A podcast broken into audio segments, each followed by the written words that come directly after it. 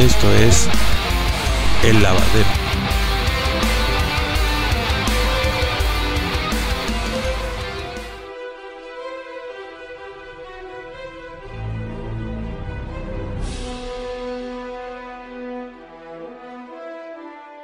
Buenas noches, buena tarde, buen día. Muchísimas gracias por acompañarnos a este programa que es el número 28 de Lavadero. Muchísimas gracias a todas las personas que eh, en Spotify nos han dejado sus mensajes, en las redes sociales y muchísimas gracias también a todos, a todos nuestros invitados.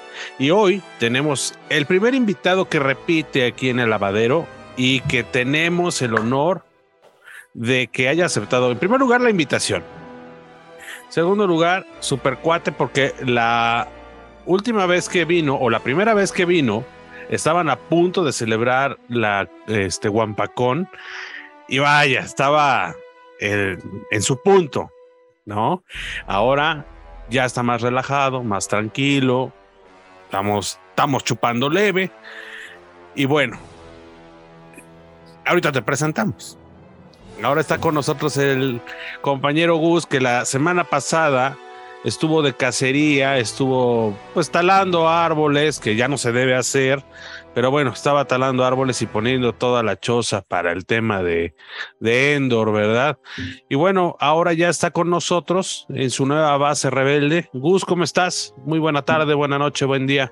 Muy buenas noches a todo el auditorio. Este, muy buenos días, o tal vez noches, o tal vez madrugadas en San Petersburgo, que también tenemos ahí, obviamente, este audio escuchas, pero bueno, mucha, muy feliz, muy feliz de volver a estar aquí en el programa. Este, tuvimos un pequeño cambio de, de, de zona de, para nuestra base rebelde. Pues bueno, ya aquí, pues muy con mucha curiosidad de todo lo que nos va a hablar Pepe, porque pues, me dijiste que, obviamente es un tipo que va, no, hombre, vale, este programa va a durar como cuatro horas, cinco, una cosa así. Entonces yo ya programé botana, todo esto aquí para prácticamente hacer velada. Y pues bueno, Pepe, por segunda vez estás aquí en el lavadero, no sabes qué honor.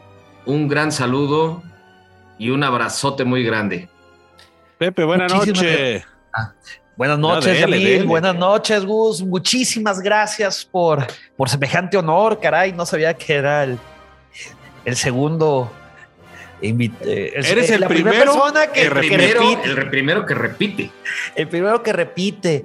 Caray, que, que la verdad, qué honor tan grande. Y, y sí, como bien dices, aquel episodio eh, donde tuve también el privilegio de estar con ustedes este, estaba eh, a punto de suceder la Guampacón, estábamos a semanas, creo. Y también estaba a semanas de del nacimiento de Baby Grill. Así es. Pues ya todo cambia. Estaciado por la Guampacón, súper feliz y súper contento porque pues Baby Griller ya casi cumple tres meses, Yamil. Sí, no, ya, ya, ya, ya está grandecito, ya está grandecito. Y aparte, Pepe, si no mal estoy, fue exactamente creo que el segundo día, fueron dos días antes de que el pequeño Griller estuviera aquí entre, entre nuestras filas. Entonces, pues un honor aparte, ¿no? Tenerte acá y que hayas aceptado la invitación, Pepe, sobre todo para este programa que eh, muchos eh, eh, podcasts han tomado este tema de Star Wars como cultura. Digo, eh, para los que nos gusta las trilogías, lo que nos gusta de Star Wars en general, hablar de, Star Wars como cultura, pues es todo un, gusto. Y qué mejor eh, escucharlo de tu parte, tú que tienes programa en vivo, eh, tanto, bueno, no es en vivo, también tienes podcast y todo este rollo. Pues es que es en, vivo, pero se, se, se, graba para quienes no tienen la oportunidad de acompañarnos en las transmisiones, puedan escucharlo a la hora que quieran, donde quieran y como quieran, eh, desde la comunidad de cualquier lugar. Sí, ahora si van en el carro, si van en el camión, si van en un vuelo, si están aburridos, si no tienen nada que hacer, o que si van a correr, allá tú a saber. Pero nos, que nos quieren escuchar que también nos, nos dan ese, esa enorme satisfacción de que, bueno, si no te puedo acompañar en vivo, te voy a acompañar a mi ritmo. Claro, claro, claro, claro. Y ahí, y, ahí van. Y ustedes, este, digo ustedes porque también un saludo al George, muy seguramente va a estar ahí escuchándonos. Este, ustedes ya van, ¿en qué programa eh, de hablando de cómics, mi querido Pepe? En cómics, eh, hablando de cómics, estamos en el número 52, si mal no recuerdo. ya llevan un buen, ya un buen trayecto. Ya, caray, lo que empezó así como algo. Pues ya llevamos un año. De hecho, pues ustedes estuvieron ahí en. Este, tú estuviste y a mí, el Gus también mandó eh, saludos. Este, sí, sí, sí. Y pues bueno, señores, entonces vamos a entrar en tema. A ver, Pepe. Cuéntame. Déjame voy por la ropa, déjame voy por la ropa sucia. A ver, vamos a. De una vez, de una vez. Pero primero a remojarla, primero a remojarla para sí, porque si no luego, bien el jabón. Si no, luego cuesta trabajo. Ay, por cierto, el Gus ya encontró las sábanas de la princesa Lea, este Pepe. Uy, te las va, te las va, te las va a pasar. Precisamente, precisamente, si quieren, si quieren, con todo gusto las bajo, ya las encontré. Ahí está, pues aprovecha que está aquí el Pepe que, que, le, que dice que le va a dar duro que le va a dar duro. Sí, si quiere, con todo gusto, con todo gusto. Ya las Para ponerle almidón la siguiente vez que se lave. Pues, pues déjate el almidón, compadre. O sea, esas realmente este, Oye, ya, ya, ya han de estar todas almidonadas, güey. Ya, ya, ya, se paran solas esas madres, se paran solas. hasta tienen vida propia. eran sábanas, vida propia. Eran sábanas y ahora son biombo. Sí, cuando, cuando las encontré estaban en un rincón así todas espantadas, así todas. bueno, pues bueno, pero ya aparecieron. ¿Va de nuevo o qué? Pues bueno, chicos, entonces el tema de Star Wars como cultura, pues es todo un una panacea de, de Star Wars.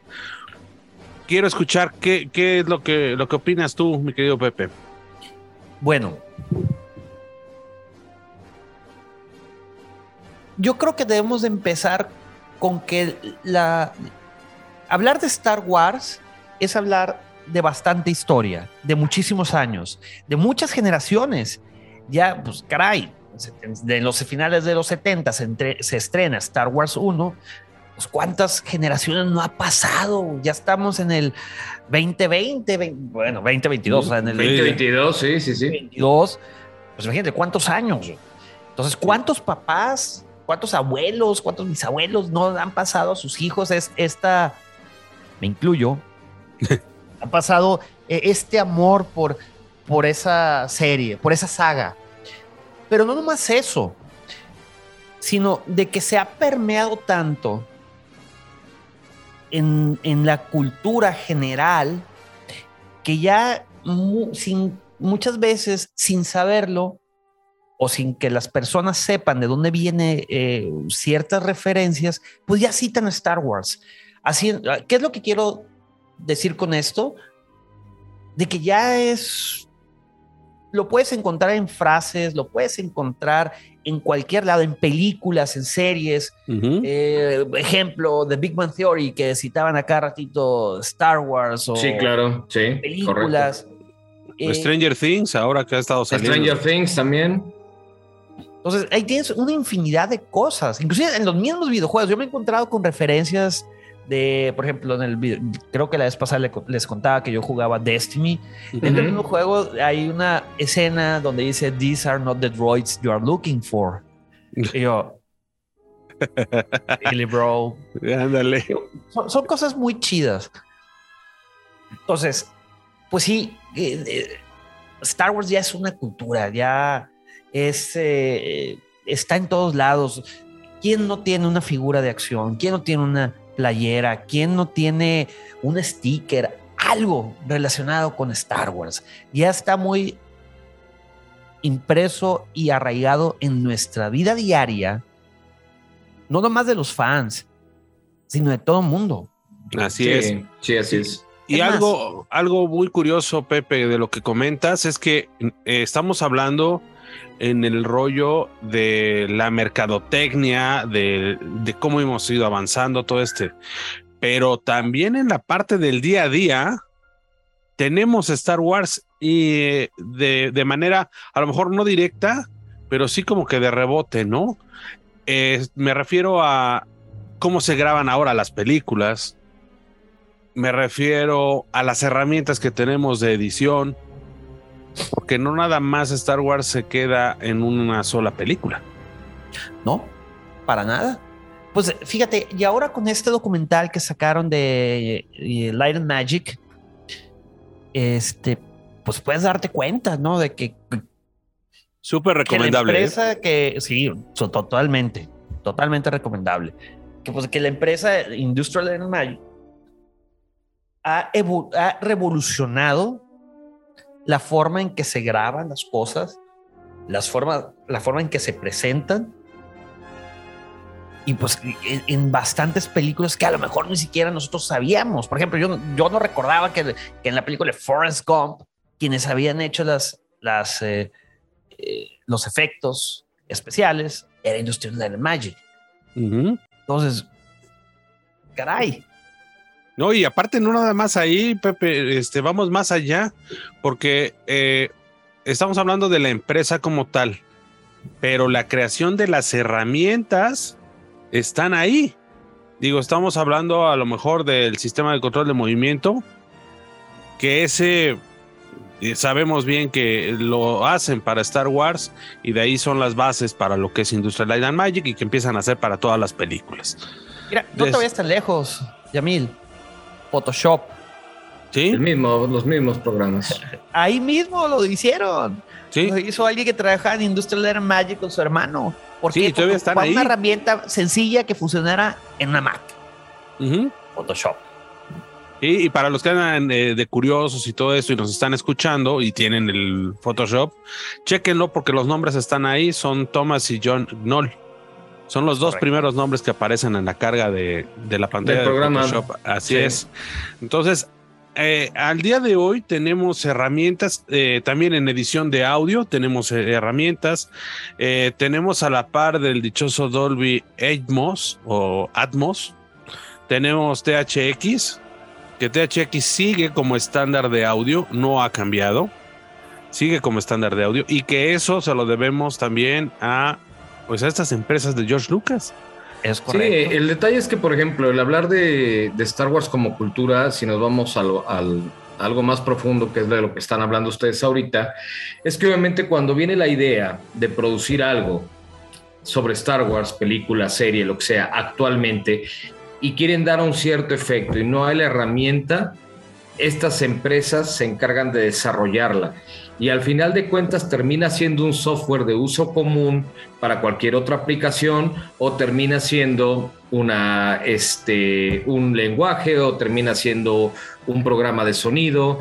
En fin, no sé, mil cosas que se van desarrollando. Yo creo que este, por eso Star Wars está tan inmiscuido, tan arraigado, como decía Pepe, en nuestra, en nuestra vida cotidiana, porque ya tenemos también incluso este, cosas para cocina, tenemos, o sea, infinidad, infinidad de cosas que cuando empezó a salir Star Wars, pero nosotros ni idea de que hubiera en un futuro tanta, tantas cosas de uso común, vamos a llamarle de alguna manera, ¿no? Pues simplemente hablando ya del tema eh, computacional, mi querido Pepe, no me vas a dejar mentir, el simple hecho de que ya estemos trabajando con tarjetas de video, con N1000 de memoria RAM, con eh, porcentajes de lectura enormes, pues se lo debemos a estas empresas. Así es. que bien o mal, los desarrolladores de esa tecnología para hacer efectos especiales son los que eh, traspasan a la vida cotidiana y nos dan estas herramientas. Digo, ahora tenemos la facilidad de encontrar máquinas que hacen eh, lo que en aquella época con una máquina del tamaño de un refrigerador, ahora lo puedes hacer con una laptop. No, te vayas tan lejos, Yamil, celular. teléfonos. ¿Cuántas aplicaciones no hay de que grabes una escena y le puedas poner efectos especiales, de que pasen los TIE Fighters, que, que los at-at caminen por un lado? O sea, wow. Sí, no, eso jamás lo hubiéramos podido imaginar sin la idea. Y ojo, eh, estamos partiendo de pues ya las empresas y todo el rollo, pero todo partió de una simple historia hecha a mano y que un cuate pues se le imaginó, ¿no? Y de ahí surge, pues empiezan a surgir las necesidades de todo empresario de ir creciendo y afianzando su empresa. Y al día de hoy, como comenta Gus, el tema de que la mercadotecnia también en esa época, pues la llevamos a otro nivel. Y obviamente con el paso de los años tenemos, vaya, lo que queramos. Ahora, eh, como cultura ha llegado, vaya, hasta el tema político, ¿no? Está el proyecto de, de Star Wars, que por ahí lo, lo, ese era en la época de Ronald Reagan, ¿no? Ronald Reagan, sí. De Ronald Reagan. O sea, llegamos a, a, todos los, los niveles, ¿no?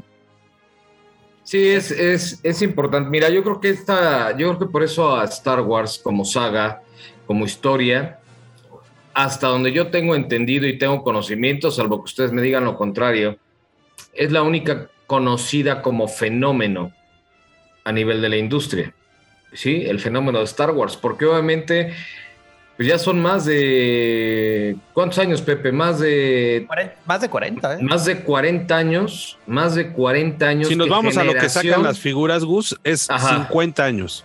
50 años. 50 años que generación tras generación tras generación sigue y sigue y sigue y sigue y sigue y creo que va a seguir durante mucho tiempo. O sea, realmente, realmente ahora de la mano de Disney, que esos se encargan de sacar y sacar y sacar y sacar y sacar a cada rato. Pero deja pues, tú sacar, sacar y sacar, sacarnos lana y sacarnos lana. Ah, bueno, bueno, compañero, eso, eso es parte del, del, sangrado normal de cualquier, de cualquier fan, ¿no? De cualquier coleccionista, ¿no? Este, Marvel está tratando de entrar a la misma carrera que Star Wars, pero no, ya con una saga tan pregnante, tan prácticamente ya en la piel de, mucha, de muchas personas a nivel mundial, muy complicado, muy complicado porque aparte es una saga mundial, o sea, no, no nada más se basa en una zona horaria eh, de manera específica, sino es a nivel mundial, o sea, al, país que vaya saben que es Star Wars. Así es, y eh, vaya, es la única este, franquicia o el único nombre, ¿verdad? Que tienen su propio día para festejar, ya sea el May the ya hablemos de una celebration, que esto es a nivel mundial. Ahí ya interviene de nuevo con, con el tema que empezamos, el tema cultural. Es una festividad ya, es un día festivo como el día de San Patricio, se cuenta, ¿no? Por compararlo con algo, ya es un día especial durante el año en donde todos los que son fans de esta saga, de esta historia, es el día especial para todos nosotros, ¿no? Así es, y que comentándolo en el rollo este que dices de Marvel, eh, ahí mm, tal vez haya, hay algo que está jugando en contra de Marvel y esperemos que Star Wars, Pepe, tú me dirás, no se suban a ese carril de, de tratar de ya sé dónde vas, ya está eh. arriba, ya sé dónde vas y ya están. Lo, lo suéltalo, que te es que ya están arriba. Suéltalo, suéltalo. Entonces, ¿por qué? Porque va a jugar en contra. Eh, ahorita precisamente, ¿se acuerdan eh, aquel rumor en la entrega de, premios que los mismos directores ya estaban hartos de que siempre, o más bien que estuvieran nominadas películas que, que tengan que hablar de, de superhéroes o de cómics? Porque si se dan cuenta, y eso también lo hablamos en el programa pasado de Lavadero, hay una sequía en el rollo de, de, la, de la, escritura de historias. Sí. Que no, se está, no se está, llevando, no se está llevando a la pantalla. Y esperemos que eso no le suceda a Star Wars. ¿Sale? Porque estamos todavía en la delgada línea entre que si es el superhéroe o es una historia alterna. Mira, yo voy a dar mi humilde punto de vista. A ver. Eh, bueno, primero, eh, lo que comentaba Gus de que Star Wars está abajo de Marvel, no tanto así. De ahí se el estudio, créeme. No, abajo de Marvel no, al revés. Marvel quiere hacer lo que ha hecho Star Wars. No, Marvel ya está, ahorita Marvel está arriba, pero Marvel, ojo, Marvel no nomás es una franquicia. Marvel son demasiados superhéroes, entonces tiene de, ingresos por todos lados. Por eso no es, una, no es un pleito justo. Lo que comentas, Yamil, de la sequía, coincido con Gus, es generacional remontémonos al 2000. Ok. Espérame, estoy retrocediendo, estoy, retrocediendo. Dale chance al Gus, espérate. Sí, güey, piensas que somos como las empresas de Lucas, güey. Vete al 2000. Ah, güey, ahorita voy. Güey, espérame, espérame. Sale, ya estamos en el 2000, ahora sí. 2000. ¿Qué películas estuvieron en boga aparte de las precuelas? Señor de los Anillos. Señor de los Anillos. La saga de Harry Potter. Potter. Y hubo muchas más que eran basadas en libros. Tienes infinidad de crónicas de Narnia, tienes las de Percy Jackson y el, ladrón, del, del trueno. del trueno. El trueno, anda, del trueno, sí. se acaban esos 10 años y ya no son este, es más, creo que también salieron las de los Juegos del Hambre, ¿no? Casi al final. Ajá. Ajá, sí. Películas basadas en libros. Llegas al 2010, que de hecho empezó en el 2008 con las películas de Marvel. Iron Man. Digo, ya habían sacado otras, ¿no? Estaba, tenías a los Cuatro Fantásticos, que no estuvieron. Sí, que, no habían, ah, se habían seguido de largo, ¿no? Sin pena ni gloria. Creo que, eh, bueno, antes de Iron Man, creo que salió la, el Increíble Hulk Edward Norton. Sí. Que tú ya decías, ah, cabrón. No hubo todavía un, Hulk antes, ¿no? Sí, no, pero de, de Ang Lee. Pero esa, todavía no entraba en MCU. Ajá. La de, Incredible Hulk entraba en, ya. ya era MCU. Pero donde empezó el boom fue con Iron Man, 2008. Y empezó esta era que para muchos que leíamos cómics fue, fue una excelente época. Sí, buenas pelis, buenas pelis. Pero empieza ya a ser un poco cansado. Caray, ¿cuántas películas no te tuviste que chutar para llegar así eh, a pie de cañón para la Guerra del Infinito y para Endgame?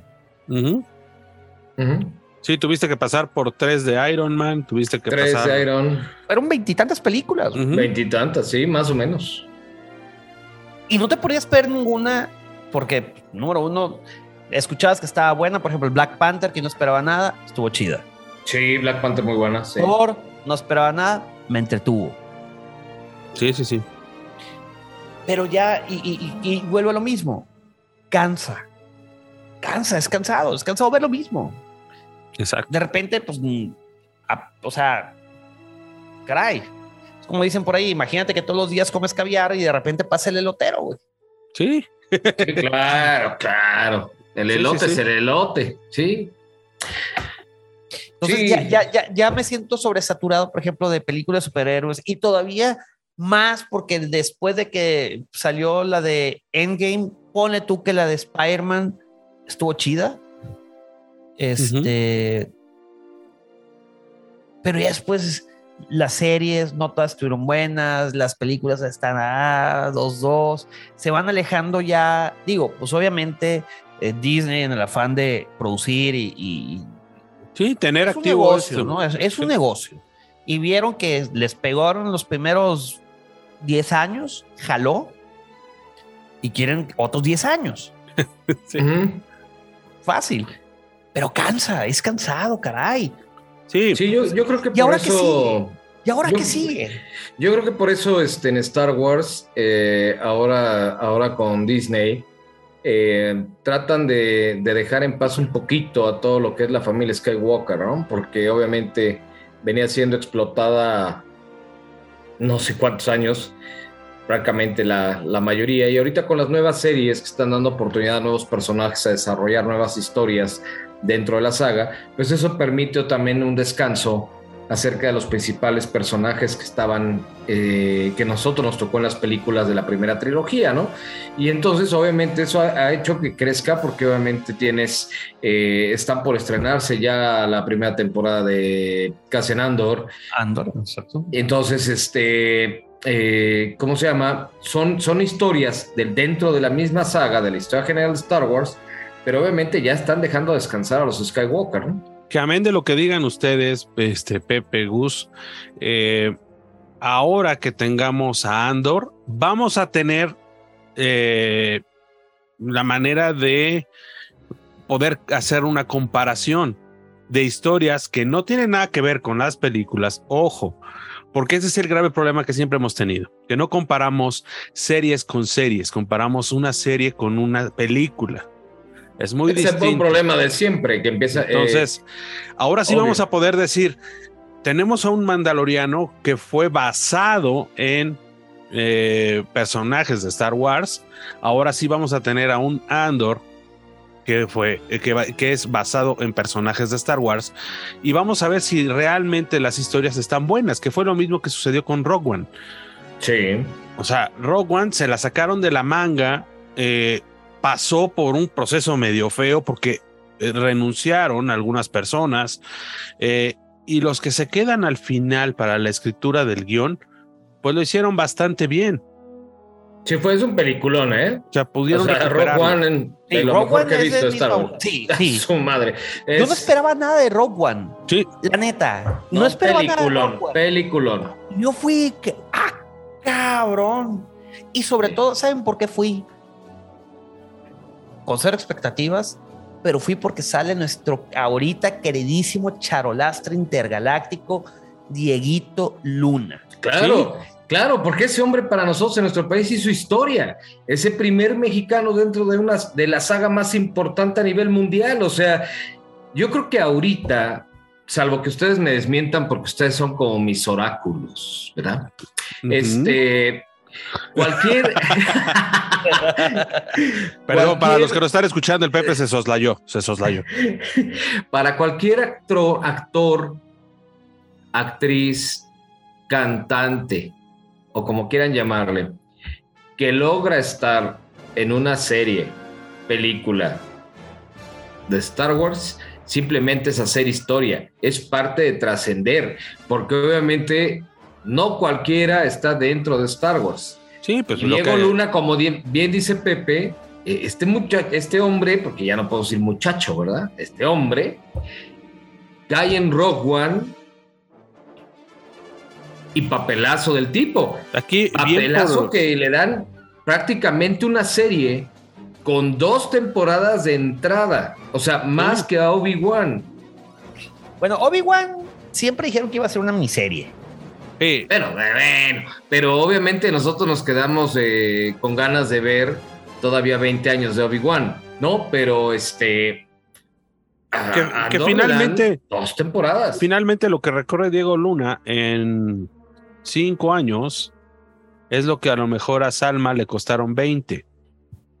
Sí, claro. ¿sí? O sea, o sea, fue un rollo de picar piedra desde abajo y aquí entra, entra Diego Luna en un buen momento a Star Wars y que le salió bien la jugada, ¿no? Porque estamos hablando de que Rock One sirve de aparador para lo que está haciendo. Y bueno, damos el siguiente paso, porque tengan por seguro que si este Rogue One hubiera sido una basura, eh, no estaríamos hablando. Eh, eh, ah, Perdón. sí. Dime, dime qué actor de ahí podrían volver a jalar. Digo, ni siquiera la figura que salió de, de Calrissian se vendió tanto. No, no, pero por ejemplo, ahí y ese tienes actor sí en, me gustó. en, O sea, en sí, Rock sí. One tienes ahí el, el que entrevista, en, que, se- en el que entrevista a, a esta niña. Es un actorazo, un actorazo este hombre. ¿El de Tobias Beckett? Este. ¿O quién? Eh, Este, ahí este morenito, de piel oscura, él. ¿Quién, quién, ha salido en quién- muchísimas películas. Este, el que se queda ahí en la. eh, cuando explota el planeta y escapan ellos en la, Ah, en la nave. eh, este. ¿Cómo se llama el actor Uh. este? Espérame. El del ojito malo. Sí, ¿cómo se llama este actor? Ya es viejito. Este, el que sale en. Ay, bueno, ahorita después del corte, ¿les parece? Ujú. Sí, hay que revisar bien ese El nombre del El actor. nombre del actor. Es un que no es el no es Fishburne, porque Fishburne es el de No, Matrix. es este, se apellida Whitaker. Whitaker, exacto. ah, sí. Forrest Whitaker. Sí, Exacto. claro, es un actor asasazo, Sí, actor claro. asasazo, ¿no? O sea, realmente Rock One tuvo, tuvo realmente muy buen reparto, con la novedad de Diego Luna, obviamente, y, y esta niña que sale de Gene Erso, pero este papelazo de todos, ¿eh? Papelazo. Sí. O sea, para mí. Y ahora vamos a tener la manera de hacer el comparativo con una historia de Star Wars. Así como se manejó en Rogue One, una historia de Star Wars, va a ser lo mismo. Esperemos que nos entreguen algo agradable. Digo, por los cortos, sabemos que se ve bien.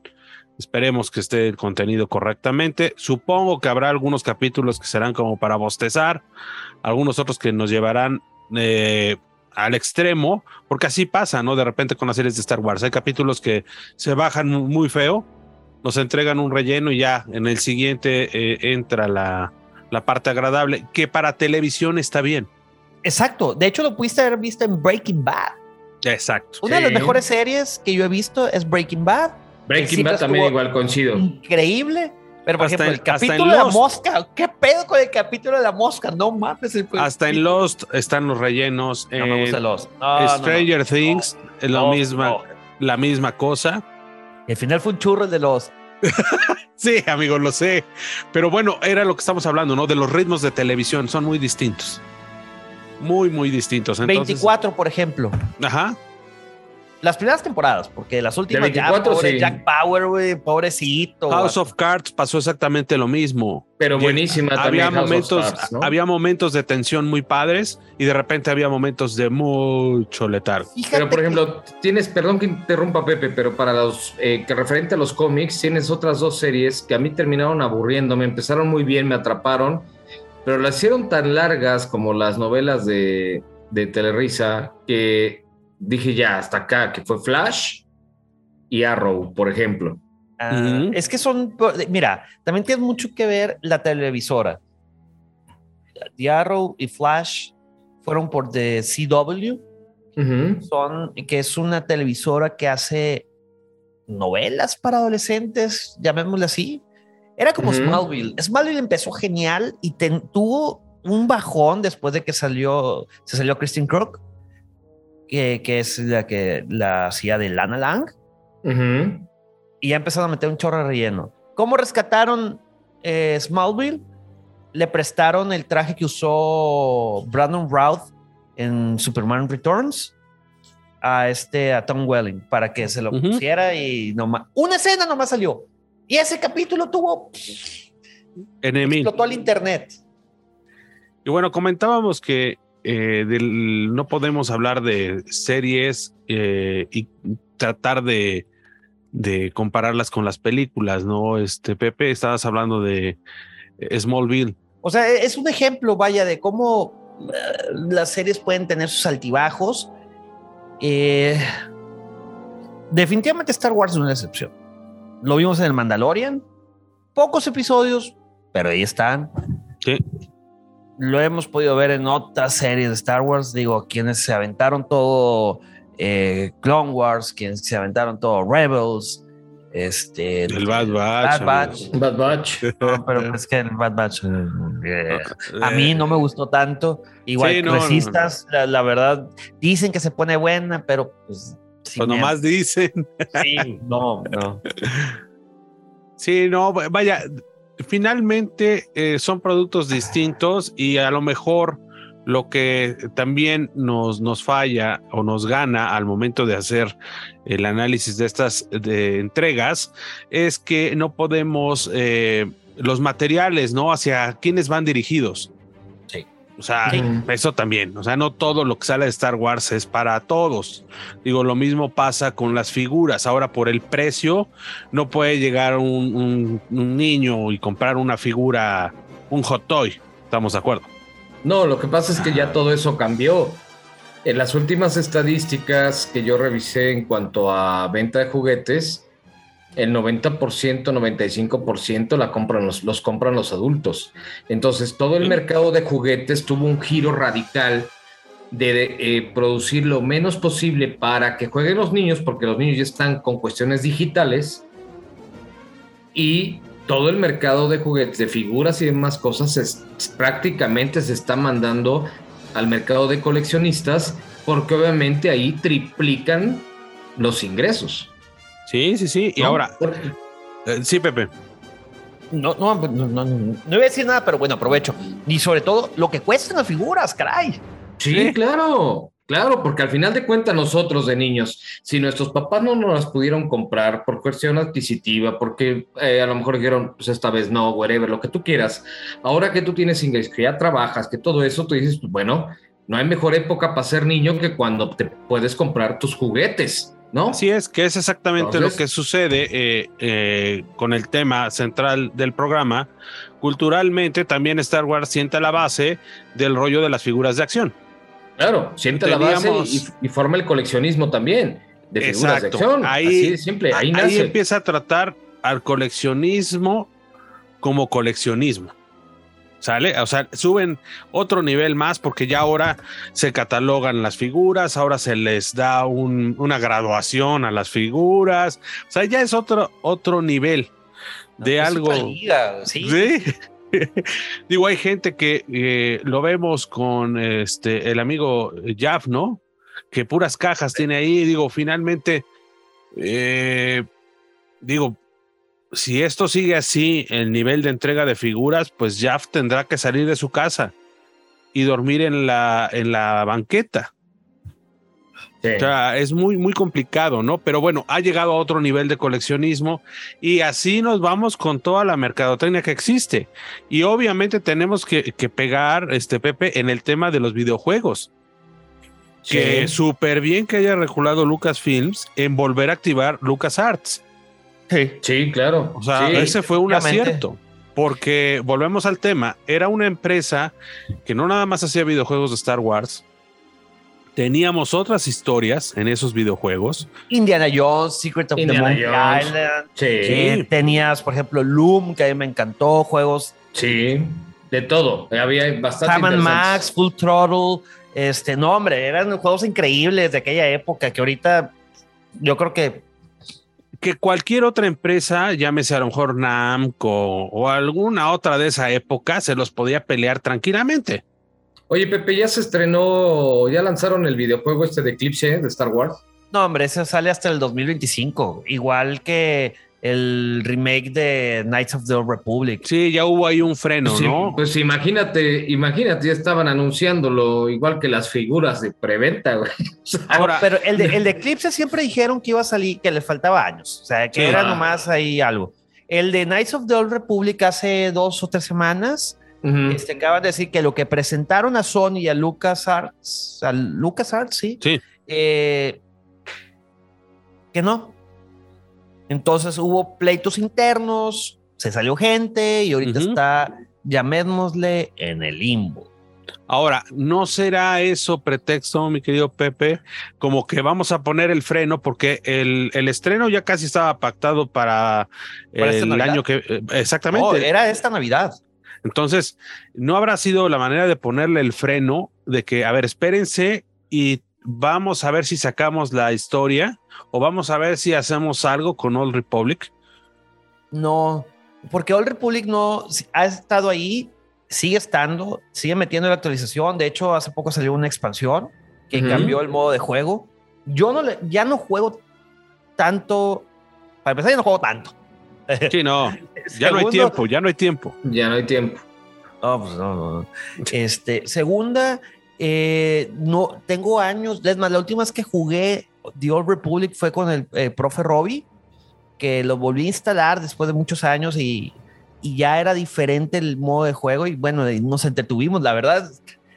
Cuando juegas con los cuates, sí. Está chingón. Sí. Sí, sí. Sí, no vas solo, no vas como mosca viendo a ver quién te pela. Sí, exacto. Entonces, pero pues es bien complicado compaginar horarios, o sea, trabajamos, hay que atender otros asuntos, etc, etc, etc. Entonces, a lo que voy con esto es, yo creo que el producto que han de haber entregado no cumplía las expectativas y qué bueno que les pusieron un freno ¿Por qué? Porque, por ejemplo, el relanzamiento de Knights of the Old Republic 2 eh, eh, de Sith Lords para el Switch tenía un bug que no lo podías pasar. Entonces, imagínate. Sí, no, no, no, no, vaya. Nuevos, jugadores y jugadores ya experimentados querían volver a sentir esa emoción que tuvieron cuando jugaron, lo jugaron por primera vez. Pues imagínate el encabronamiento que tuvieron cuando dije, ay, cabrón, no, no, lo puedo pasar, o sea, yo no recuerdo que fuera así o por qué no se puede pasar. O se están Sí, pues- esperando a que Keanu Reeves firme. Puta, yo siempre creí, Bueno, es que eso, eso lo van a hacer película, es un proyectazo que traen también, ¿eh? e- eso hubiera sido muy chingón. Ese es un proyectazo que traen, no sé si se vaya a dar o no, pero Digo, si Keanu- ya lo hizo en Cyberpunk, lo puede hacer ahora, ¿no? sí, claro, por Sí, supuesto. pero, que, pero en película Keanu ya tiene, ya, ya, ya no Sí. Pues que la saquen en serie, pues, o sea, mira, el, el- el punto es que, mira, todo, in- independientemente de, de este tema de Keanu Reeves, tocábamos el programa pasado, también la, la posible incursión de, de Harry Styles, ¿no? Que se- es un cantante de moda que se acercó a, a- a Star Wars, porque él salió como hermano de Thanos ahí en la última, en la Eternals, ¿no? Este, ¿cómo se llama? Ujú. Sí, salió no en era- Eternals, no era hermano. Ajá, eh, exactamente, ¿no? Entonces se acercó a Star Wars, está, no sé si se ha cerrado negociación o no, no lo sé, pero es un cantante que jala, mm, tiene millones de fans que puede traer beneficio también a la saga, ¿no? Pero eh, en el papel que le vaya a tocar, o sea, obviamente no le van a dar este, la de un Jedi, ¿me explico? O sea, obviamente tendrían que ver muy bien por dónde le queda. O El rollo aquí es que si, empe- si empiezan a hacer eso en el rollo de Star Wars, eh, ahí sí ya damos por perdida la franquicia y pues bueno, ya eh, a rato estaremos viendo a Lady Gaga como la tía de Mon Mothma o alguna cosa de esas, ¿no? Mira, Pues voy a citar a Franco Escamilla. Ah, Cítalo, Cuando cítalo. le, dije- cuando le dijeron que este, Disney compró Star Wars y va a lanzar nuevas películas, ¿y quién va a salir ahí? ¿Un Jonas Brothers? sí, ¿Los de High School Musical? Sí, los de Camp Rock o, cualquier- o cualquiera de ellos, ¿no? Sí. sí, sí, sí. Mira, esa fue, eso fue lo primero que nos preocupó cuando Star Wars este, se hace, este, hace negociaciones con Disney, ¿no?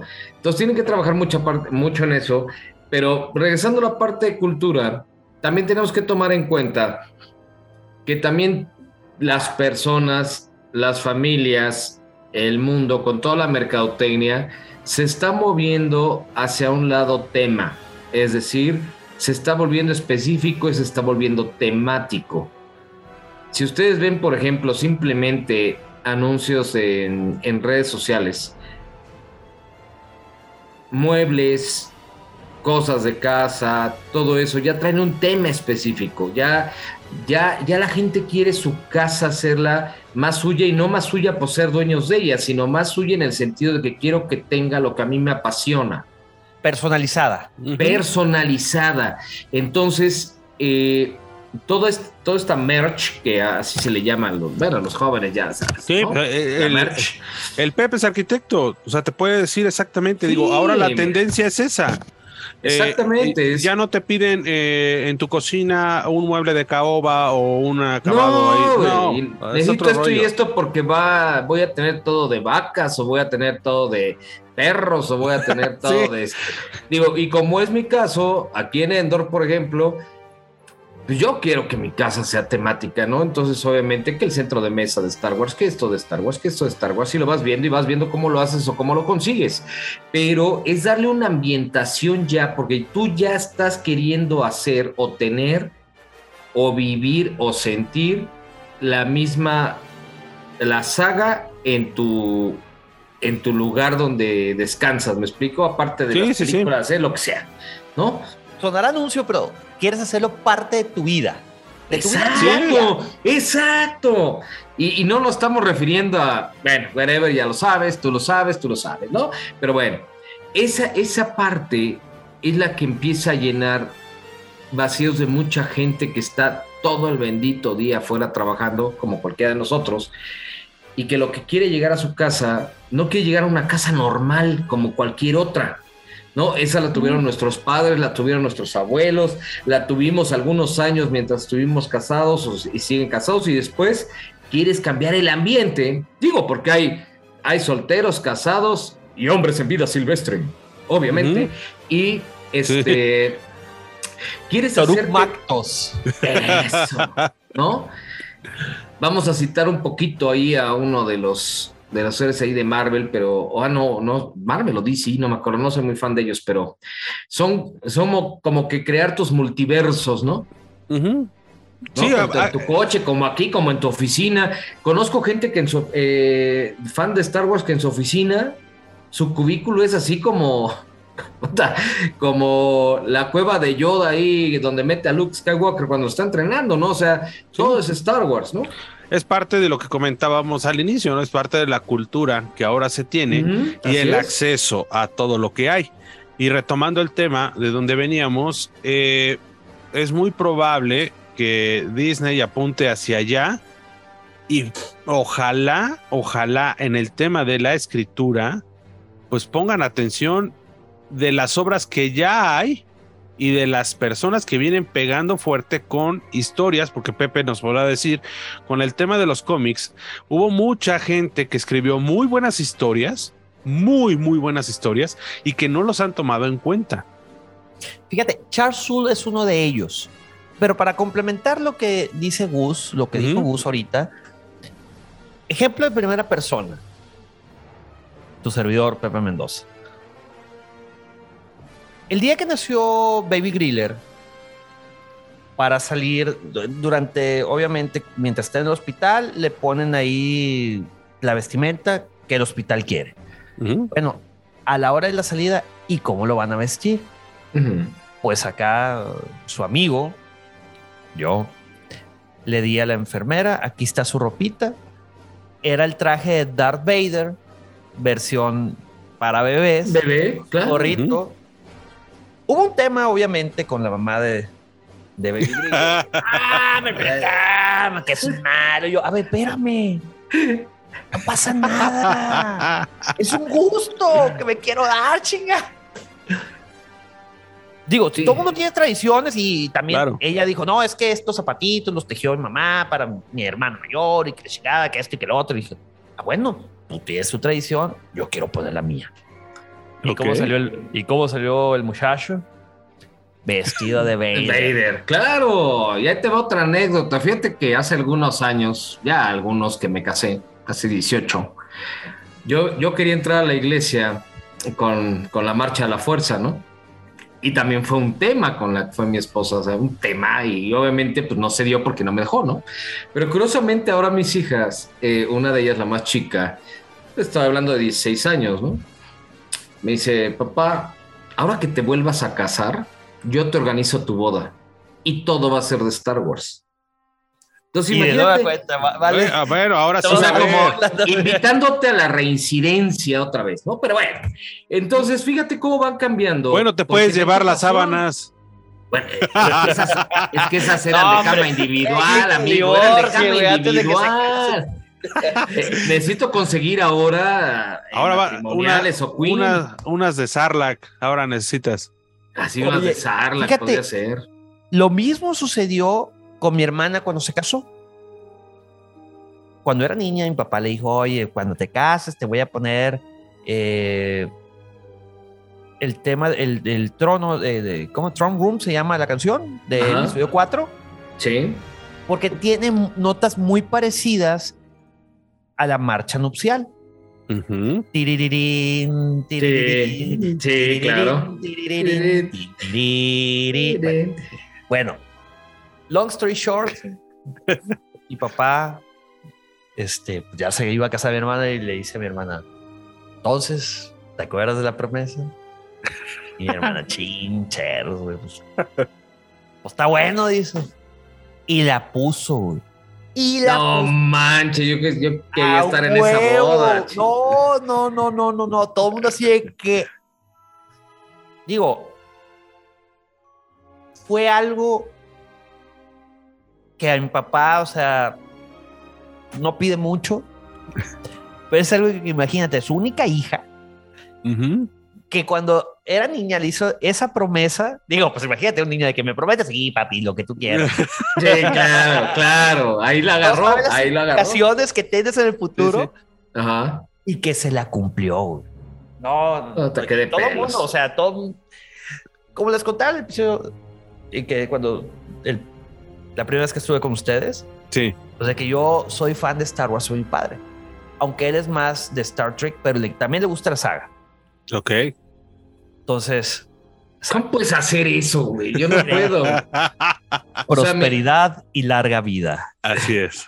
mis dedos están finamente programados para no juntarse así como tú los tienes. Ve, ve, yo no. No, bueno, es que Tengo que separarlos ahí y se despega uno. no, Gus, pues ¿cómo ve con el quiropráctico? No, es que yo tengo mano de Jedi, amigo. Ah, Entonces, esa no se junta. ok. Pero bueno. Este, pero eh, eso, sí, ese tipo de cosas, imagínate, este es un claro ejemplo de Star Wars en la cultura. Sí, claro. Meterlo a la Sí. iglesia, meterlo a la iglesia, o sea, meter el tema del, del cuarto del trono a la iglesia es la es el parte de la cúspide de la cultura. Estás Y también ya hay anillos de compromiso de Star Wars. Sí, y estudios de foto de Star Wars, ¿ya los han visto ahí en las redes? De Esto- bodas. Los anillos los pueden ver ahí en, en Amazon. Ya están ahí y vienen en par, obviamente. Están muy fregones. Digo, y como eso, cualquier cantidad de cosas vamos a encontrar en el día a día. Recuerdan que también cuando salió eh, la, el episodio 7 de J.J. Abrams, eh, Nissan sacó hasta Ya, un coche. Sí. Ah, sí. Sí, Sacaron la- Volkswagen la- tiene ya otro. Fue la Nissan Era, era un beat, ¿no? Era un Era un- beat. La Era primera, la primera era una Kicks que venía Una Kicks. del lado oscuro y del lado luminoso, que era una blanca y una negra. Exacto, una Kicks. La negra Correcto. traía cosas como de Kylo Ren y la blanca traía de Stormtrooper. Tontamente, no traía nada de- del lado luminoso. Pero bueno, eh, teníamos eso. Ahora también ya se normalizó con el tema del eléctrico, porque cuando fue Obi-Wan, pues el anuncio de Obi-Wan, ¿no? Era el, el auto este eléctrico también de Volkswagen. Sí, Y así nos vamos a ir avanzando en todo, ¿eh? sí el en todo. los cholos de Tijuana, sus jerseys. Ajá, eso fue en el en la hace dos o tres No, temporadas. también fue para el, no me acuerdo si fue para episodio 7, episodio 8. Ujú. Creo que fue para episodio 8. Y también para el 9, el, el equipo del Real Madrid de básquetbol. Salieron También. con sus jerseys de Star Wars. Entonces, el teléfono hubo un Samsung Galaxy de, da- no, de, Star Wars. de, de Kylo Ren de Kylo Ren. y yo me compré ese modelo, pero que no era de Kylo Ren y yo ¡oh! y estaba Y- muy chulo, la verdad, el, el- el- o sea, el, el- Y en los noventas, eh, Pepe, tú que eres fan de las computadoras, ¿recuerdas que salió una Alienware de Sí. Star Wars? Que traía lado luminoso y lado oscuro en uno de los lados, y el Windows venía customizado. con Customizado temas de con Star, Star Wars. Entonces, vaya, cualquier cantidad de cosas podemos encontrarnos en el día a día y la cultura que ha pegado en todos, en todos, en todos lados. Ahora también en WhatsApp encontramos cada vez este, más eh, guiños y caritas de Star Wars. En ropa, este, lo comentaba En ropa Pepe, apenas salieron tenis. unos tenis de chivaca, ¿no? Así todos peludillos ahí, No, cafés, pero ¿no? hay, hay varios de tenis, ya ha habido varios. De hecho, Nike, Sí. creo que también hay Adidas. Los que empezaron Nike. primero fue Adidas, ¿no, Pepe? Y Vans también sacó. Sí, ya, ya cualquiera se ha subido al barco de este de, de la ropa. Eh, recuerdo que eh, los primeros fueron Adidas, eh, que venían en una especie como de bolsa o una cápsula. Los tenis no venían con la caja convencional, venían en una como blister transparente. Eh, había una chamarra de Chubaca que traía el pelo como de Chubaca. Sí, así es. Este, vaya, eran cosas. Levi's, como- para Levi's también. 9 sacó una, un tiraje de ropa de Star Wars. De hecho, yo quise comprar una. Chamarras de mezclilla. chama- eran chamarras y también pantalones. Sí. Eh, yo quise comprar una porque justamente el día que se estrenaba episodio 9 era el 19 de diciembre a las 005. Ujú. Bueno, yo cumplo años el 18 de diciembre, al igual que un amigo que es con quien hacía el podcast de, de Jedi and the Rebel, Germán Vela. Germán, te mando saludo. saludos. Saludos, Germán, saludos. Entonces nos fuimos varios en bola. Sergio, Serge también fue con nosotros. Eh, y yo quise llegar acá con mi chamarrilla. pero vi el precio y dije, no, güey.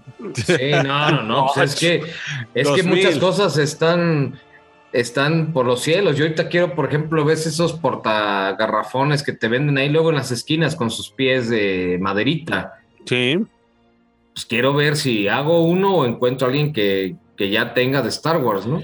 Consigue el dispensador de Bonafont de Artudito. Ah, Chirón, ese no lo he visto. Ese ya es, ese ya es viejo, ese lo sacaron eh, cuando hicieron el relanzamiento de las trilogías y sacaron varios, sacaron este de Artudito y sacaron de Citripio. O sea, imagínense, estamos hablando de dispensadores de agua. Sí, por eso, de dispensadores de agua. Hay tostadores, hay tostadores. Ah, los tostadores están chidos. Sí. También hay herramientas para asar con formas así, por ejemplo, hay asadores la, palita. Están haciendo, Ah, sí. Y es más, yo tengo eh, una base para el Alexa, el, el Echo Dot, que son los pies de un tipo R2D2, pero es en color negro. Entonces se ve muy chido porque está la base. ahorita les te mando una foto, este, Yamil, para que sí, sí, sí. la subas a, a, las redes. Aquí la subimos. Este, que está, la, está los pies y está la, la bola y se pone arriba. Entonces se ve espectacular. Sí, sí, sí. Todo el mundo que llegue, que qué pedo con tu Arturito negro, eh, perdón, sí, con tu Arturito negro. Sí, sí, sí. Güey, es mi Alexa, güey. Y se prende como el, aro y se ve chido, güey. Imagínense, todo ese tipo de cosas, este, cosméticos también hay. Cosméticos, sí. Eh, Recuerdan a las jaboneras que salieron, que eran este, los cascos de Stormtrooper, de Darth Vader, de todos los personajes. Digo, este, encontramos también sopas. Los peinados. Los peinados. Los peinados de ley, así de que yo no quiero tipo princesa ley acá. y luego salió los peinados tipo Padme. Así es, que ya eran con, eran con las trencitas aquí enredadas. Sí. sí, hay muchísimo, muchísimo de dónde. Y obviamente todo esto se lo debemos a alguien que se le ocurrió hacer una historia que no hablaba de otra cosa que no fueran héroes. Héroes mitológicos, héroes como este, él lo comentaba que se basó en Flash Gordon. Muchos dijeron que era Star Wars, que era una réplica de lo que se había hecho en Flash Gordon y todo esto. Podrá ser una réplica, podrá ser. Más bien, pero los enfoques son distintos. Akira Kurosawa también tomó mucho ahí del, ¿cómo se llama? Del séptimo samurái, los siete samuráis. Así es. Así es. Y este, si no mal estoy, también había uno que se llamaba Rush, que era de Kurosawa, por las tomas, eh, la manera en que se tomaban los, los colores. Digo, ahora lo vimos en el Mandalorian, en el capítulo donde sale Ahsoka. Se volaron casi todas las tomas, parecía que estábamos eh, viendo la de Kurosawa. Y digo, hay muchas, muchas, muchas cosas que se lo debemos a, a Star Wars, ya sea directamente o indirectamente. Pixar también es una de ellas. esta, compañía que no hubiera salido si no hubiera existido antes Industrial Light and Magic y no hubiéramos tenido nada que ver con Pixar, que era la animación, que eso no le latió a, Lucas, ¿eh? el tema de la, de la animación, por eso dijo, pues hasta aquí, pues mejor la vendo y que se hagan bolas los que estaban emocionados con hacer ese tipo de, de animación, ¿no? Sí, es que, es que también esa parte, esa parte tomó mucho revuelo, pero este, ¿cómo se llama? Hay mercado para todo. Yo creo que ahorita las sagas se están abriendo a todos, a los diferentes mercados, ¿no? Al de, a los gamers, a los de anime, a los de series, a los de películas. Digo, yo no, y yo no quito el dedo del renglón que Star Wars regrese a la pantalla grande, ¿eh? O sea, yo creo que eh, va a regresar, va a regresar, pero esperemos, esperemos que no tarden mucho, ¿no? Pues si regresa. Va a regresar, todavía le falta. Y estoy seguro, digo, para empezar, tiene que ser otra historia que ya aleja a los Skywalker. Sí, algo de, la Republic o de High Republic, algo así tiene que ser. Lo que sea, o si quieren después de ya de... Sí, otra historia, o sea, simplemente... Eh, Los héroes. Exacto.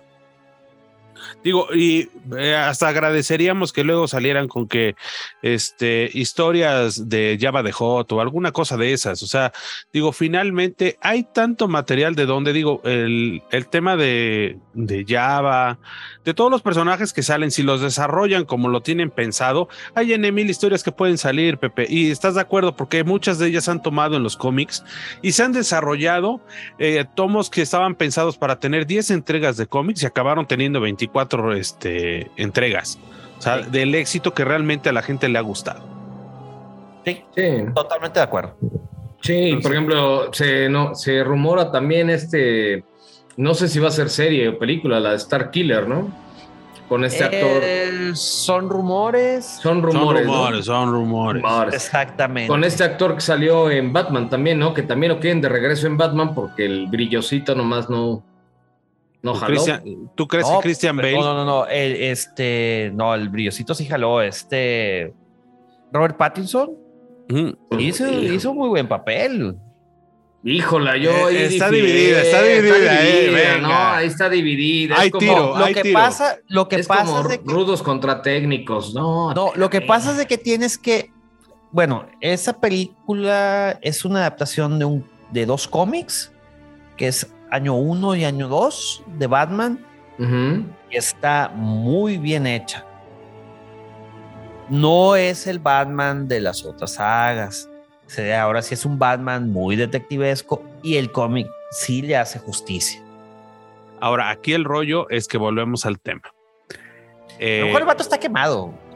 Porque pues salió en Twilight, güey. Definitivamente. Ya, ya, ya, desde ahí ya. Ahora, aquí el problema es que no tenemos otras referencias y las referencias que hay están muy claras.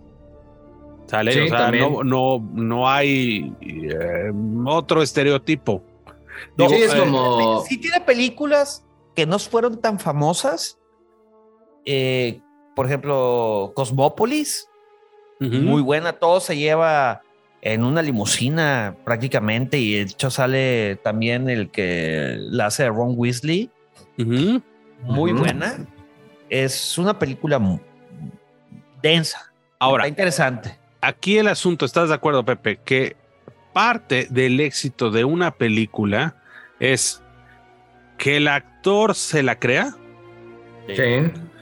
Y que el cuate que está escribiendo la historia sea contundente con la idea. Sí, también. Yo creo que sumándole a eso es el director. Ok.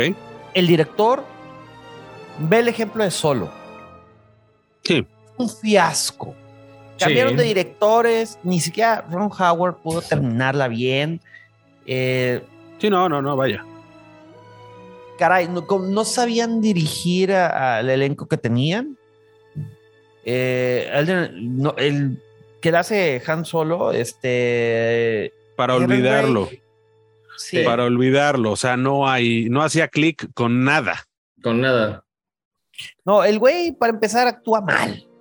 Sí, sí, sí, sí, definitivo. Pero bueno, ahí las malas decisiones. Ahora, si hubieras tenido una historia poca madre, lo hubieran podido sacar adelante. Aquí el asunto es que se conjuga una mala historia con un mal actor, una mala actuación. Sí, fue una conjugación de las dos, porque puedes tener una excelente historia, un mal actor.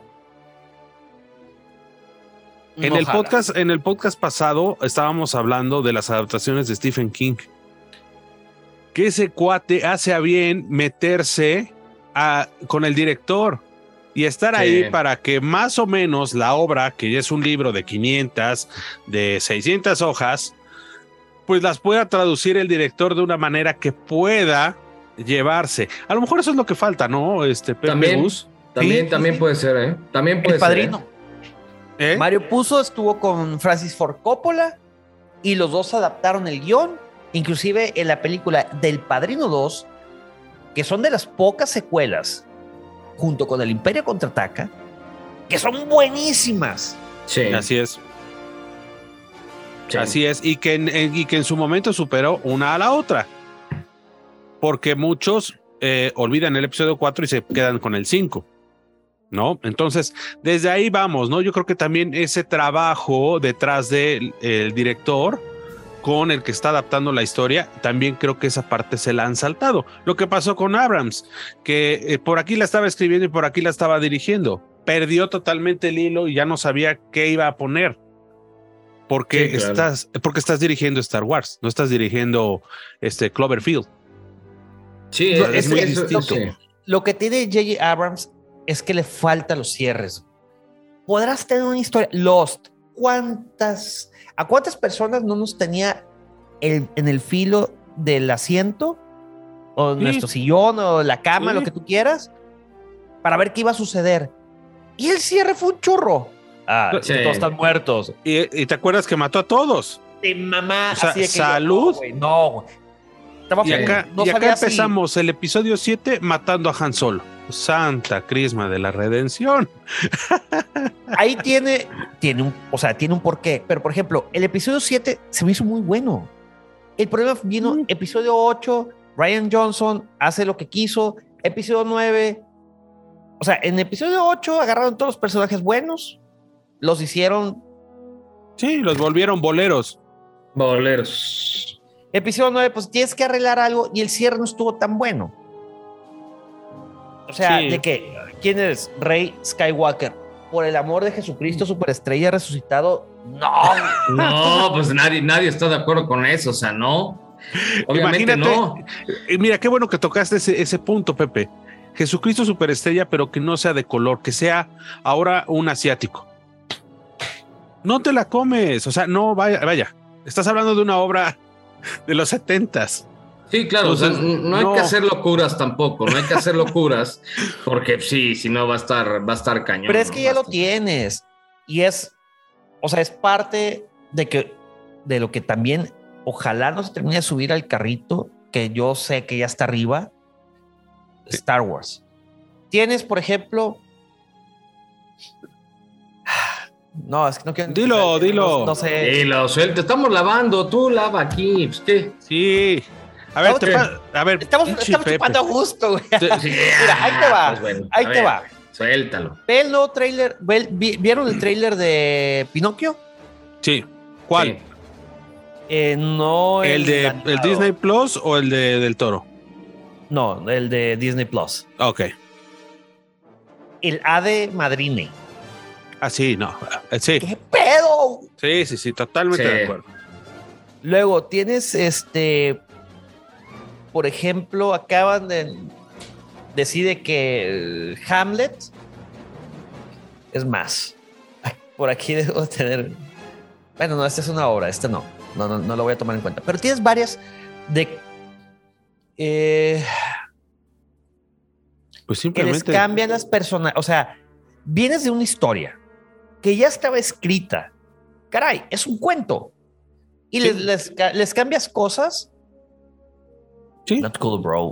Sí, es como Netflix sacó una variante ahí de, de Troya en donde Aquiles es una persona de color. Y dices, a ver, espérame, en el contexto histórico de lo que estás plasmando en una serie como Troya, simplemente no es posible. Sí, sí, sí no es posible, entonces no hagan tonterías, porque obviamente, pues no, no, no va por ahí.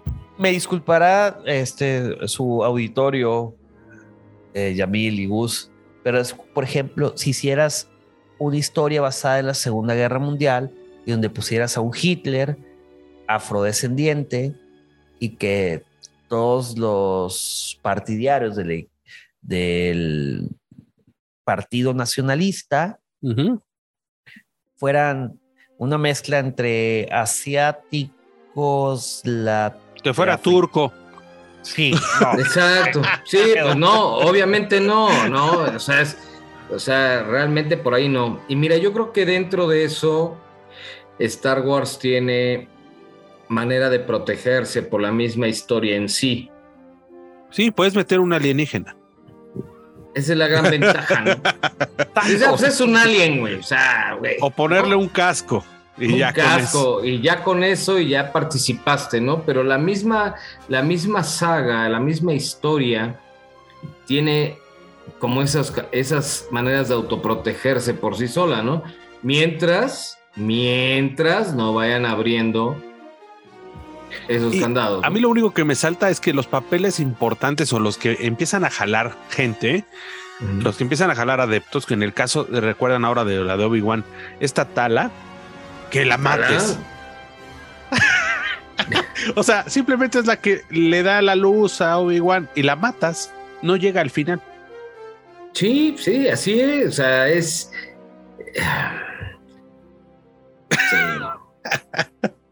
Sí. Sí. Sí, sí, sí, sí, sí, sí, totalmente de acuerdo. ¿Y la matas? Sí, o sea, te podía dar otra historia esa actriz, ese personaje. sí, si el robot la está protegiendo. Entonces comentábamos que esto, pues, pinta para bien, siempre y cuando no eh, caigan, como dice Pepe, en el carrito de, pues, hacer disparates, ¿no? En la agenda hollywoodense. Cuando empiezas pues con eso, Pepe, me da miedo. A ver, cuéntame. No, pues es que obviamente van, vienen modas también, ¿no? Sí. Eso, o sea, eso, o sea, la agenda, la agenda hollywoodense, pues es el inclusionismo y todo eso que ahorita está en boga y que caray, digo, ojo, yo apoyo los, el movimiento LG, LGBT pero que lo lleven al extremo, o sea, a tal grado, debe haber una justificante para todo. Sí. Y veo muchas historias donde no está justificado ese tipo de cosas. Entiendo que, por ejemplo, hay, debe de haber oportunidad para todos y que no predomine solo un, ciertos géneros, por así decirlo. Sí, sí, sí. Pero cuando empiezas a transversar toda la historia de algo que ya esté escrito, una historia, nomás por darle oportunidad, caray, ahí es cuando ya me empiezo a preocupar. Sí, todos, todos estamos en eso. Sí, sí, sí. Y recordarás que la primera historia, a lo mejor estoy mal, la de Maléfica, ¿recuerdan? Maléfica, sí. Que estaban a punto de, pero respetaron el tema. ¿Sale? Si tú me hubieras puesto a Maléfica eh, de otra etnia, a lo mejor no te la creo. Entonces. Sí, así es. Yo tu, estuvo buena la película Maléfica, la 1. Sí. Pero yo tengo problemas con eso. Y te lo voy a, y se los voy a, platicar. Cuéntanos. Cuando empiezas a hacer que un villano deje de ser un villano y se convierte en un héroe, ahí es cuando yo empiezo a tener también esa serie de problemas. A lo mejor porque caray, nosotros vivimos con caricaturas, por ejemplo, de los 80s, películas de los 80, 90 donde estaba muy bien definido quién era el bueno y quién era el malo. Claro. Y ahorita el bueno ya no es tan bueno y el malo ya no es tan malo. Sí, exacto. Ahí ya, ya, ya, ya te confunde. O sea, el malo para nosotros siempre fue el malo y punto. Sí, aquí el, eh, eh, nos llevan a, más allá, ¿no? ¿Por qué se hizo malo? El malo. Entonces acabas diciendo, no, pues no es tan malo el malo. Ve, las ve las series que están en boga desde hace varios años de eh, estas personas que se dedican a tener negocios ilícitos y los humanizas. Entonces dices, ay, pues entonces, eh, pues es bueno. Pero cuando el cabrón hizo una serie de matazones y la madre lo quieres idolatrar, o sea, caray. Sí, no, no, puedes normalizar las cosas así. Es que eso va en contra también ya de, principios, valores de la misma gente, ¿no? Este, tenemos que recordar que ahorita la parte, vamos a llamarle así, del, del, del núcleo familiar, por llamarle de alguna manera, sí está siendo atacado por muchos lados, por muchos lados, por todas las modas, por todo lo que está evolucionando el planeta. Y este, y, obviamente se ve reflejado en películas, se ve reflejado en series, se ve reflejado en mil, mil cosas. No, y ahora todo es mediático, Gus, que es lo peor. Todo es, todo es mediático, ¿no? Entonces eso es preocupante porque obviamente sí tienes que tener, pues de entrada, lo que escasea en México, mucha cultura para poder ver una película o una serie para poder interpretarla de manera correcta. Sí, sí, sí, ahora tú ves un... Y evitar lo que dice Pepe, ¿no? Eh, pues, pues, este no es tan malo. O sea que sí se puede. Sí, sí, sí. explico porque afecta a los jóvenes ahora afecta a los niños, obviamente, y pues les cambia, les pone en, en bandeja un mundo que no es así. Sí, no, eh, normalizas cosas que no deben de ser. Que no deben de ser normales. Digo, y ahora, ahora que no se pueden tratar temas, que no pueden decir cosas, que incluso hasta los mismos guiones tienen que ser alterados para no herir susceptibilidades. Digo, lo que pasó con Obi-Wan de nueva cuenta, en menos de un día, ya teníamos el hater sobre la, la niña esta de Reba. Reba. Entonces dices, por favor, o sea, hay muchas cosas que en la actualidad, a través de todos los avances tecnológicos, a través de las dichosas redes sociales, que son el parteaguas porque tanto sirven para eh, beneficiar a algunos como para destruir a otros, ¿no? Sí, así es. Y, la pobre actriz de Rivas se llevó, se llevó realmente pues una falta de respeto porque realmente eso no se hace, eso no se hace. Y es, y es de, gente que no tiene cultura, es inmadura, o sea, no, no tiene cultura, no tiene conocimiento, este, eh, odia sin razón o es este racista sin razón. Yo diría que es gente que sí tiene el conocimiento, pero se empodera detrás del dispositivo. No, pues es que es muy fácil ser muy valiente atrás de una cámara, atrás de un Twitter, atrás de un Instagram. Eh, todos detrás de, todos estos sistemas nos han llevado a una expansión global padrísima, pero que si no se lleva como se, se tiene que llevar, causa problemas. Tan es así, Pepe, ¿estás de acuerdo que esto era un arma? El Internet era un arma. Sí, sigue, siendo, sigue haciéndolo, ¿eh? sigue siéndolo. Nada más que antes era el sistema interno del Pentágono. El, en la película de, de Social Network, muy buena, por cierto, mencionan algo muy importante. Recuerda que lo que hagas en lo que escribas en internet se escribe con tinta no se borra. Ahí tienes un presente, pero no necesariamente se ocupan las redes sociales. Recordemos al actor que la hizo de Anakin Skywalker en episodio 1. 1999, el internet apenas estaba así como que queriendo agarrar saliendo del cascarón. No se sabía bien qué era. Digo, tenías información de detrás de tu, de tu, pero de tu monitor, pero todavía no sabíamos qué era. Tenías los bulletin board systems y todo eso que... Y navegabas con Netscape. Con Netscape, exactamente. estaba el Netscape, estaba Gopher, que era otro protocolo. Tenías varias cosas. Y el hate que él recibía todavía era peor, porque no eran redes sociales, era en viva persona, le aventaban cosas, le gritaban, o sea, a tal grado que el pobre chavo terminó en el manicomio. Sí, sí, sí. Así es. Sí, no, y terminó odiando ser este Anakin Skywalker. Acabó muy mal el, pequeño, ojo, el pequeño, el niño. No se vayan con Hayden Christensen, ¿eh? No, no, no, el niño. El niño, o sea, y volvemos al tema. Eh, eh, desgraciadamente, eso también lleva a la adecuación de todas las series. Incluso ahora esta de, de, este, de la señorita Marvel, que nos la pongan que es de este afgana o que tiene un rollo ahí tunecino o no sé de dónde venga, pero es del Medio Oriente, dices, oye, ¿qué onda, no?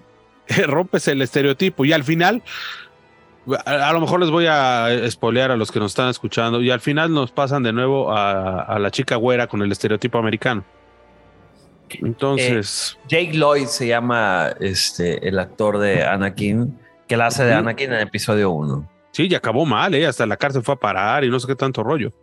sí, se volvió sí, entonces, eh, eh, este tema, pues va a, ahora sí que va junto con pegado, ¿no? Con el tema de las películas, tanto de Star Wars como de las otras franquicias, ¿eh? Porque ahora estamos viendo, estamos viendo los avances que nos presentaron de Black Panther. Sí. Híjole, pues ya metieron mole, rajas y dulce, ¿no?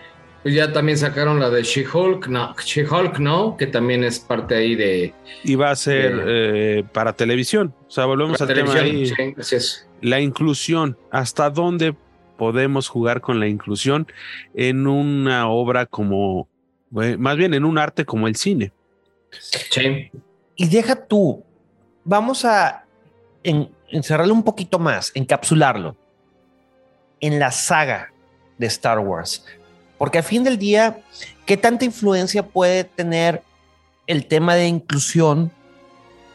Ok, precedentes. Ya vimos que 50, 50 años de una saga se permea hasta en nuestro modus vivendi. ¿Estamos de acuerdo? así es, sí. ¿Qué tanto afectaría o qué tanto influiría en los consumidores de lo que sea? Películas, series, coleccionables, etc., etc., etc. El exceso de inclusión en la saga. Es una pregunta. Sí, interesante. Sí. Que bien podríamos también que nos dé el auditorio su opinión ahí. El, sí, en la cajita de comentarios. En la caja de comentarios, sí, claro. Ahora, fíjate, Pepe, que eso que planteas, eh, el rollo aquí es que no hay gente como la de. Y de nuevo voy a irme al inicio. O sea, no hay gente que le valga M el estereotipo y se salte las trancas y haga su obra como él la percibe. Ahora hay tanto alrededor y son tan codependientes todos que muy probablemente el que está metiendo dinero o el que llegó con su inversión ah, para, tal, para tal producción, pues hay que, hay que hacerle, para que quedemos bien con el patrón, pues hay que hacer esto, ¿no? Pues bueno, es que desde que llegan, yo creo que ahí ya Disney dice, estas son las reglas y sobre esas no te brincas, ¿no? O sea, ellos pueden llegar con su idea propia, me queda claro. ¿Qué es lo que no entendíamos? Que a, las a las reglas, pues ya la idea, pues ya. Esa parte no la entendemos con el papel de la cacas, ¿no? Eh, de Catherine Kennedy. O sea, no, vaya, que me diga buena como pa' qué era. Para llevar la organización de una oficina, para escribir libros de niños, pero no estamos hablando de niños que van a un preescolar, a una primaria, creo que era para infantes que le tenías que leer el libro. Entonces, eh, digo, no podemos sacar una historia real de alguien que no está empapado del tema. Lo que comenta Pepe, eh, hasta dónde va a influir eh, encapsulado este tema de la inclusión, pues no le afectaría en nada a Star Wars si no fuera tan marcado. Digo, porque en, la, en, el episodio 9 sucedió así. O sea, que a fuerza tenías que meter asiático, de color, latino y americano. Pues hasta en las figuras, ¿no? No, y quedaron sin, sin vender muchísimas de dos personajes, ¿no? De más de dos. bueno, de más ¿Qué de otro, dos. ¿Qué otro ibas a decir, Pepe? No, eh, la escena de cuando ya gana la rebelión. Ah, el beso de las pilotas. El beso. Sí. Ahí salió. Pocos lo vieron que era una de las cosas que, por ejemplo, mucha gente que no sabe cómo abordar ese tema con sus hijos que tienen escasos seis años, cinco años. Sí, es que, sí. Y que ya quieren ver películas de Star Wars, pues cómo abordar ese tema. Digo, a lo mejor muchos otros decir, no, pues es natural y si tú quieres, pues sí, pero hay gente que, que hay usos y pues costumbres. hay usos y costumbres y hay también tabúes que vienen de manera centenaria, ¿eh? Y que ahora remontémonos a las historias de Star Wars. Nadie se besaba, solamente era Luke, Lea y Han Solo, nada más. Nunca besaron a Chewbacca, nunca besaron a Calrissian. O sea, nunca. le... Imagínate besar a Chewbacca, güey. O sea, nadie, nadie, nadie le hizo un resorterazo a Princesa Lea Slave. O sea, nadie nada. Entonces, ¿para qué? Como dice Pepe, hay cosas que si pasa por el editor, pues el editor puede decir adiós estos dos segundos, un segundo. Y le das otro enfoque. Sí, ahí mira, había mucho respeto, había cultura, había educación había valores, había... Ahora me da miedo esta inclusión en Avatar, ¿eh? Híjole, eh, aquí sí... Bueno. Ay. Antes de Avatar, llegan otras series. The Rings of Power. Ah, sí. Sí. Ah, sí, espera. Espera, vamos a ver qué tal con ese tema. Porque eh, todavía el Señor de los Anillos estaba libre de. de, de No, este The tema. Está libre, está libre y peliculones. Y The Avatar. Hobbit también no tuvieron tanto éxito. Son entretenidas. Sí. No le llegan al talón a, la trilogía del Lord of the Rings, definitivamente. Sí. Y es más, cada vez que yo las veo, versión extendida. Sí. Y que Sí. te acuerdas que fueron de las primeras en romper el paradigma de las dos horas y media. Sí, claro, O claro. sea, era de llévese un mejoralito y, a- y hasta te ponían el anuncio en el cine. Esta sí tiene intermedio. Sí. Entonces, Cuando ya se, se quitaron los intermedios. Es más, no, yo creo que la primera fue Titanic. Que duró, Ajá. bueno, eh, del, del cine moderno. Porque tenías Ben Hur, Ben- tenías, o sea, Sí, claro, los sí. diez mandamientos, eh, sí, sí, sí. que duraban tres La vida. hasta- Toda la Semana Santa duraban. Toda la Semana Santa duraban.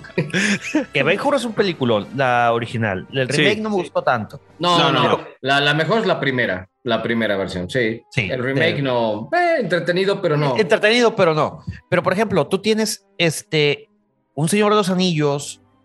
Bueno, Titanic, que también duró cuatro horas en este con su estreno. Teníamos un intermedio. Se quitan los intermedios porque, pues, obviamente a los cines les interesa vender más y de seguro se han, han de haber sentado a decir, oye, ¿cómo le hacemos para pasar más películas? Ah, pues muy fácil. Quiten los intermedios que duran 15 minutos y puedes meter una función más. Sí, sí, Sí, sí. claro. Y Que que, y gracias a eso, Pepe, perdón, gracias a eso también nos aumentaron el costo del, del boleto y de las palomitas. Perros del mal. Exacto. Continúa, Pepe, continúa, no te quito la inspiración.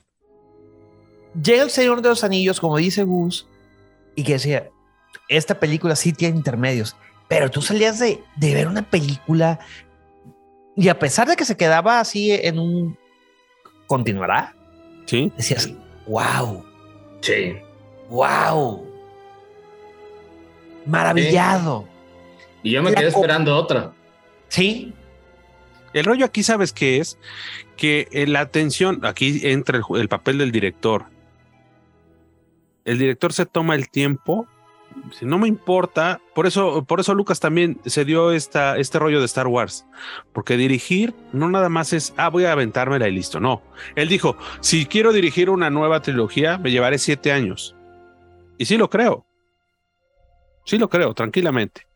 Porque si tomas las cosas como comentas ahorita tú, Pepe, con el tema de Phil Jackson, que fue el director de- del Señor de los Anillos, pues muy distinto. O sea, Sí. es un señor que se ve que agarró y se puso a leer lo que iba a plasmar en la pantalla, lo que quería este, transmitir. Entonces ahí sí dices, bueno, no me importa que me chute tres horas, ¿no? Es que Lo que- hablamos de sentimientos. El director tiene que vivirlo, tiene que sentirlo, tiene que hacerse parte de esa historia para poderlo transmitir, porque al final de cuentas nosotros como espectadores o como fans de la saga que ustedes gusten, nos movemos en base a eso. Ahora, lo que en un comentábamos, sentimiento. lo que comentábamos la otra vez era, hay historias, eh, eh, voy a dar un ejemplo así rápido, este, Pepe, el tema de la película de Volver al Futuro. Si, te- si Sí. la, si la ves en la tele, en la parte en la que vaya, te engancha de nuevo la historia. increíble. O sea, es una, Increíble. es una manera que en la parte que la veas, te vuelve a pescar. Así ya la hayas visto 10, 8, 40, 50 veces. Y tiene muchos loopholes, ¿eh? O sea, Sí. tiene demasiadas. Es más, hasta hace creo que un año o poquito menos que vi un video que decía que realmente Marty nunca regresó a su universo.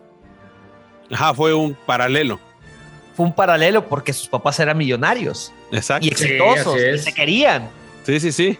Y se Exacto. querían, y la realidad de donde él salió, pues no, no era así. Era una familia Clase este, media muy disfuncional. muy disfuncional, sí. Y distorsionaron esa parte porque era la dichosa paradoja. Que no podían juntarse para no echar a perder el pasado. Pero bueno, independientemente de ese tipo de cosas, son las historias que agradeces, ¿no? Porque la veas donde la veas te vuelven a enganchar. Y como ese tipo de obras ya no tenemos en la actualidad, ese es el problema, ¿no? Y sobre todo a los otros que nos tocó, nos tocó ver este tipo de películas, pues dices, bueno, ¿qué pasa, no? Y no, y no estábamos, incluso hasta con las series de televisión, que aunque estábamos atrasados con respecto a las de Estados Unidos, era distinto la manera en la que se estaban manejando.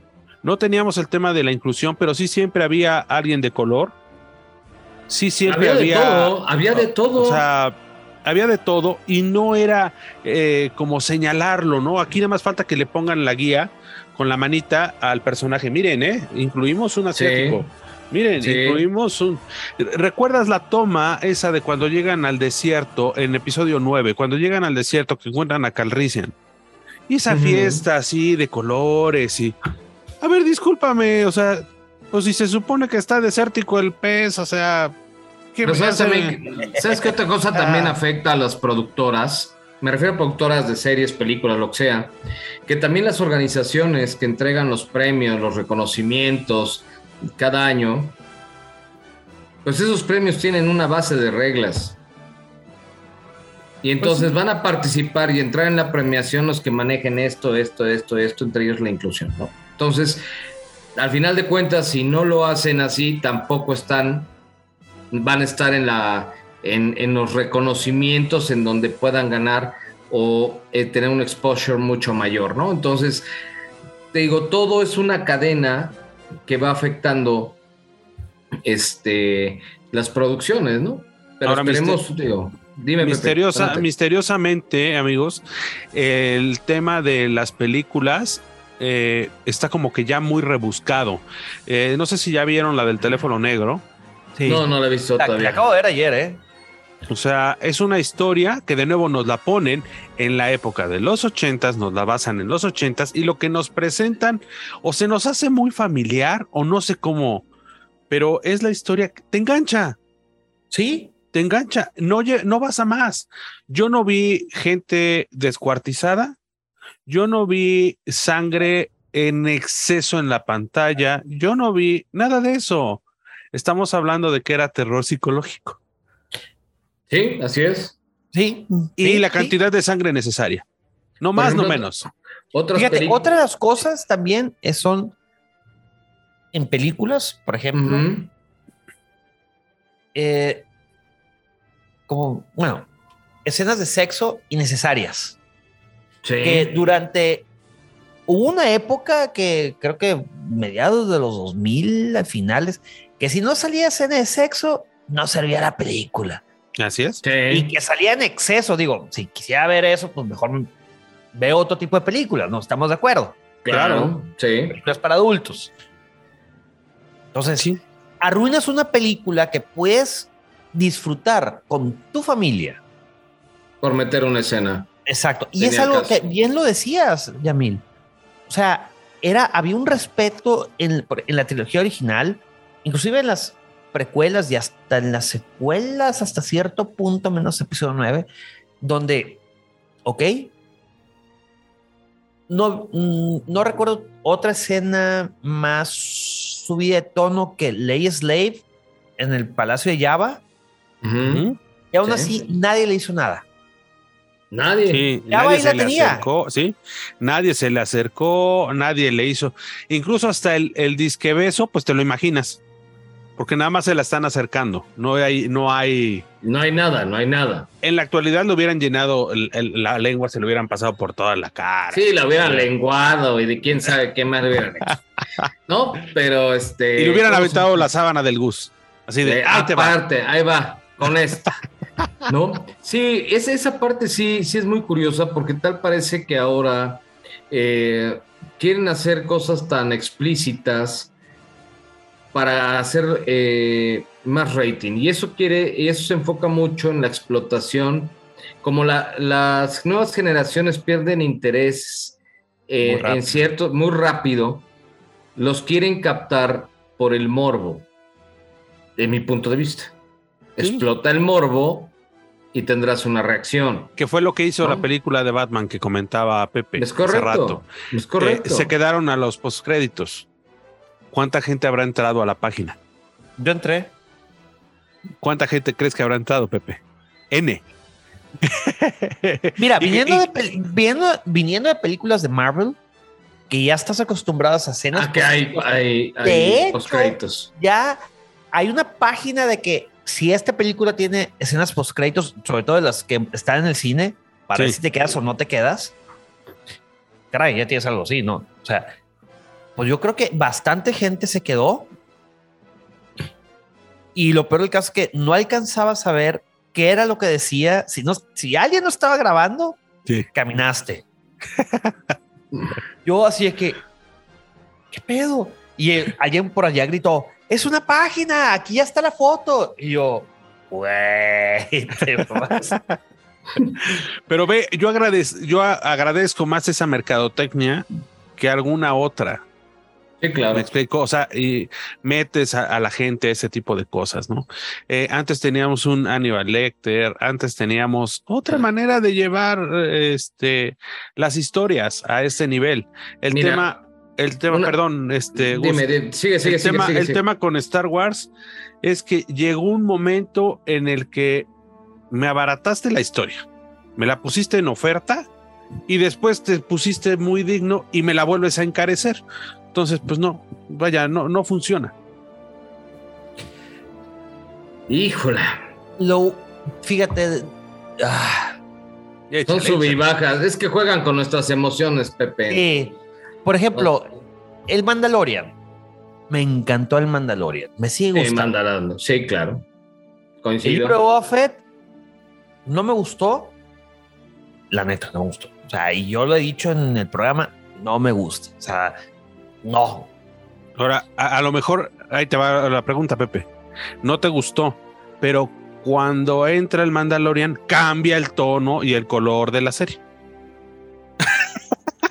Misteriosamente. Y, no, y- y es que ese, ese era mi punto. O sea, los mejores episodios fue donde no apareció Boba Fett.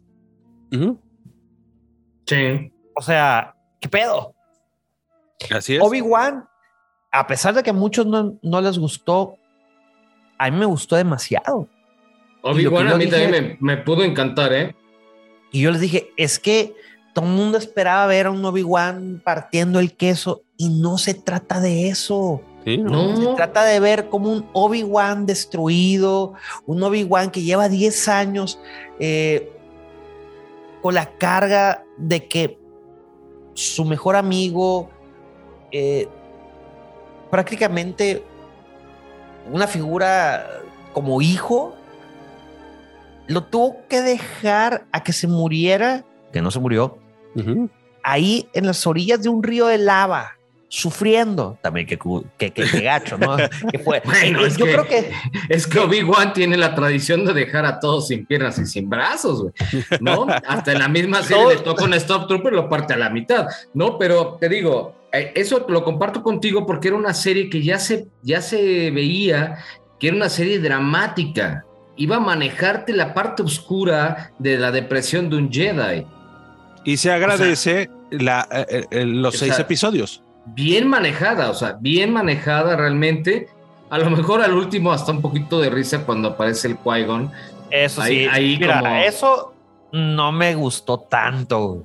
Así de que, es Suelta, que- suelta lo que traigas. No, No, te lo no. guardes que hace daño. No te lo guardes que hace daño. Suelte. así de que ves a Qui-Gon, que todo el mundo esperaba ver a Qui-Gon, Sí, definitivamente. claro, claro. Pues es que no me podría parecer este, así nomás, porque si no, no hubieras hecho esto. Y sí de que Sí, y ya, y, ya, Obi- y ya culebras, sin dedos y ahí todo maltrecho, ¿no? la revelación ahí en la serie de, de Obi-Wan, a pesar de que te mostraron a Luke, fue Leia. Claro, leía. Sí. Y Leia estuvo bien, lleva. estuvo bien como factor sorpresa, porque todos íbamos por el lado de Luke Es que por y te- acabaste sorprendiendo por el otro lado. Ahora está bien, agradezco que haya sido en seis episodios, sí, porque muy probablemente en 12 nos hubieran llenado de porquería. También podría ser. Estuvo justa. Exacto. Tuvo lo que tenía que hacer. Ahora sí que si tiras los dados, un empate. Sí, igual después sacan otra serie de Luke Skywalker de niño en donde vuelve a aparecer Obi-Wan, ¿no? Pero ya es de Luke niño. ¿No? Sí, sí, sí. Y otra serie de Leia que creo que esta, esta, esta niña, digo, Tiene futuro. O sea, tiene para- futuro, actuó muy bien y creo que merece, merece y merecemos también conocer la parte infante de lo que nosotros conocimos ya como, como jóvenes adultos, ¿no? Pero Sí. es que Leia sí tiene, sí, sí hay historia, o sea, tienes, tienes el libro eh, Leia Princesa de Alderan y tienes el manga que es la adaptación de, de Leia Princesa de Alderan que se llama Leia Ordenamiento de una Princesa, que está muy chido, la verdad, o sea, vale la pena. Es lo que te decía Sí, yo Le- hace rato. Le- Leia es un personajazo porque obviamente ahí en, en, en la política hace mucho, ¿no? si la gente de Disney espejeara un poco y viera su catálogo de gente, de escritores dentro de, del cómic, encontrarían muchas respuestas a sus problemas. Porque es gente que ha, ha estudiado el tema, entienden el tema que están hablando. Y como dice Pepe, el tema de desarrollar un, un personaje fue lo que a lo mejor le faltó al libro de Boba sí, Sí, estuvo puede ser. bien, sí estuvo bien, nada más que volvemos al tema. Eso, a mí me hubiera gustado más el Boba Fett que regresa, retoma su chamba de recompensas y de chiripa sale lo que vemos en pantalla. Más no que sea un Boba Fett que se redime, que acaba siendo bueno, que acaba siendo uy, lo mejor. No. lo que decía Pepe, ¿no? El que era el malvado, que por eso fue una. Sí, se pues no volvió era un personaje, eh, un personaje tan, tan aclamado de la saga, incluso a nivel de figura, de lo más buscado. Ahora ya es el santo patrono de Mos Eisley, ¿no? Entonces dices, a ver, Sí, eso no. es lo que no cuadra, eso es lo que no cuadra, porque ahora te, te meten ahí a Cat Bane y entonces ya ubicas a Cat Bane el malo y Boba Fett el bueno. No, los dos eran malos. Los dos eran malos, ¿no? Era un Fíjate. pleito de pandilleros, o sea, así de simple. Exacto. Lo siento como si hubiera sido la película El Padrino 3. Exacto, Michael Corleone quiere... eh, redimirse. no, eh, ¿cómo dice él? Este... Quiere que sus negocios ya sean... Legales, lícitos. Exacto. Y no le queda. No le Sí, queda, no pues, te la no. crees. A un Boba Fett no le queda. Sí, no, Y no, fíjate, y merecía. fíjate que ya hablando de Boba Fett, nos hubiera encantado ver todas las técnicas que tenía de cacería. O sea, Es que, a diferencia, como decía Pepe, ¿no? Que la gente quería ver un Obi-Wan destazador, ¿no? no, y que no, la serie no iba por ahí porque se manejó la depresión de Obi-Wan. Bueno, en Boba Fett hubiera quedado lo que tú dices, Yamil, de manera extraordinaria. sí, o sea, Cómo seguía cazando gente y entregándosela al imperio. ya tenías la botarga de un IG, pues úsala, transfórmala y hazme un IG 88. Claro. Háblame qué sucedió, háblame qué sucedió con Sucus, háblame qué sucedió con Forlum, Vos, háblame Con qué sucedió con sí. Bosk. Bosk eran, eran acérrimos y acabó echándole la mano un ratito. O sea, todo ese tipo de cosas se podían haber desarrollado. Pero bueno, el hubiera no existe. Esperemos que Disney escuche nuestras plegarias y este, post, este podcast maravilloso Sí, el claro, lavadero, y nos haga caso. Por, por favor, por favor, Disney, haznos caso. Y para cerrar este lavadero, mi querido Pepe, ¿con qué te quedas de la cultura de Star Wars? Fíjate, a pesar de los altibajos que pueda haber o que hayan existido, pues me, con lo que me quedo es con esas hermosas vivencias y, y como dice el profesor Robbie, arma tu propio canon, quédate con lo que más te guste, quédate con eso que te haga sentir bien, eso que quieras in- inclusionar en tu vida. Decía Gus, bien lo decía, oye, pues yo quiero llegar a mi casa y, y, y si quiero tener eh, a Sí. Han Solo en carbonita, pero como mesa del comedor, Ujú. si puedes, date. Y es lo mismo, o sea, eh, yo también estoy, me voy a mudar en un par de meses y este. Nombre del pater del Espíritu Santi. No, no, es un exorcismo, amigo. Es un exorcismo. yo todavía no acabo aquí en Endor. Pero... y aparte ha de tener ahí ya este popó de Ewok. Hay varias, ¿eh? Hay varias, hay varias. Pero... De hecho, a donde me voy a mudar se va a llamar Mustafar. Ah, ah, ya ah, tenemos Endor, Mustafar. Yamil, ¿cuándo te mudas, güey? No, no me voy a mudar, yo me voy a quedar aquí todavía. entonces ponle nombre. Entonces, pues, entonces, ponle nombre, ponle nombre, porque yo, yo, todavía, yo, todavía, voy a estar en Tatooine. El, el, el, depa donde vivía hace varios años se llamaba, de, era el Executor, aquí es de, de Death Star. Entonces, siguiendo el patrón de nombres de, de naves de Vader, bueno, sí, el castillo de Vader. Entonces, sí, ahora claro. sí, Mustafar. Que no debe tardar el trono de Vader en salir, ¿eh? porque también nos los van a reventar. Y pues bueno, Pepe, entonces tú te quedas con eso. Eso, o sea. Tal cual. Star Wars está en cualquier. O sea, realmente, si, te, si ponen atención, está en frases, está en personajes, está en lo que quieras, hasta en la cocina, caray. Sí, sí, sí, hasta las sopas Campbell's. No he encontrado sopas en forma de Star Wars, ¿eh? Las yo te voy a decir dónde las venden. Es más, eh, cuando, pues ahí, cuando vaya, te voy a, voy a comprar varias y se las voy a mandar. Ya, está, sí, no más, sí, porque en el gabacho sí, sí, las venden. Entonces, cuando vaya.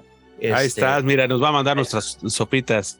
Porque ya me cansé de comprar esas de figuras de dinosaurios y de letritas y de, videos, de, per, de huellitas de perro. No, o sea, no, güey, quiero algo más, más galáctico, ¿no? Y Pepe, cuéntanos, ¿dónde más te podemos escuchar? ¿Dónde te podemos ver? Tus redes sociales. Mis redes sociales en Twitter e Instagram soy arroba Lord Griller, sí, ya cambiaron. Ahora es arroba Lord Griller, es con doble L. Eh, y los miércoles en, en punto de las 6.30 de la tarde, nos, hablando de cómics en el canal de YouTube de La Cueva del Guampa. Y los sábados en punto de las 7 y cuarto de la madrugada en Hablando de Star Wars, también en La Cueva del Guampa. Me parece muy bien. Y amigo Gus, ¿dónde te podemos encontrar? A mí me encuentran en Facebook y en Instagram como José Gustavo Tinajero Esquivel, así de fácil. Así de fácil y así de sencillo. Y amigos, síganos en nuestras redes sociales como El Lavadero Podcast en Facebook, eh, Hudson Jam 1138 en Instagram, así como también en Twitter con arroba Hudson Jam. Ahí vamos a estar publicando cosas de la colección y también de lo que vaya saliendo de nuestros invitados aquí en El Lavadero. Muchísimas gracias, Pepe, por aceptar esta invitación, por estar con nosotros, por regalarnos tu tiempo. Gus, un gusto que hayas regresado eh, aquí al, podcast. Muchísimas gracias a toda la gente que nos escucha y nos estamos escuchando la próxima semana con más de Star Wars y que la fuerza los acompañe hoy, mañana y siempre. Muchísimas gracias, Pepe. Muchísimas gracias, Yamil. Muchísimas gracias, Gus. Muchas gracias, Pepe. May the force be with you, my friends. Saludos desde Endor, la luna de Endor. Ok, nos estamos escuchando. Bye bye. Bye bye.